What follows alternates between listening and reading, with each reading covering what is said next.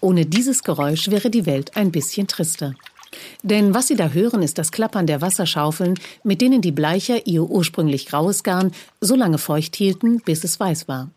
Seit dem 15. Jahrhundert breiteten sie es dazu, nach dem Kochen in speziellen Laugen, auf den großen Wupperwiesen aus. Dann wurde es monatelang mit dem kalten und klaren Wupperwasser begossen, bis es durch chemische Prozesse wirklich blütenweiß war. Hier unter uns an den Ufern des Flusses soll damals so viel Garn gelegen haben, dass es aus der Ferne aussah, als hätte es geschneit. Die Bleicher legten damit den Grundstein für die lange Tradition der Textilherstellung im Wuppertal. Mitte des 19. Jahrhunderts waren hier sage und schreibe drei Viertel aller Arbeiter in der Textilindustrie beschäftigt. Heute ist es nur noch jeder Zwanzigste. Aber ein Unternehmen mit rund 200-jähriger Tradition ist immer noch in seiner Branche ein ganz großes. Die Heckinghauser Firma Bartels Feldhoff. Dort wurde das sogenannte Eisengarn erfunden. Da steckt zwar kein Eisen drin, aber es ist besonders strapazierfähig.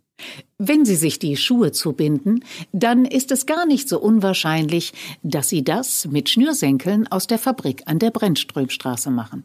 Schnürsenkel stellt Bartels Feldhoff neben textilen Hightech-Produkten nämlich auch heute noch her.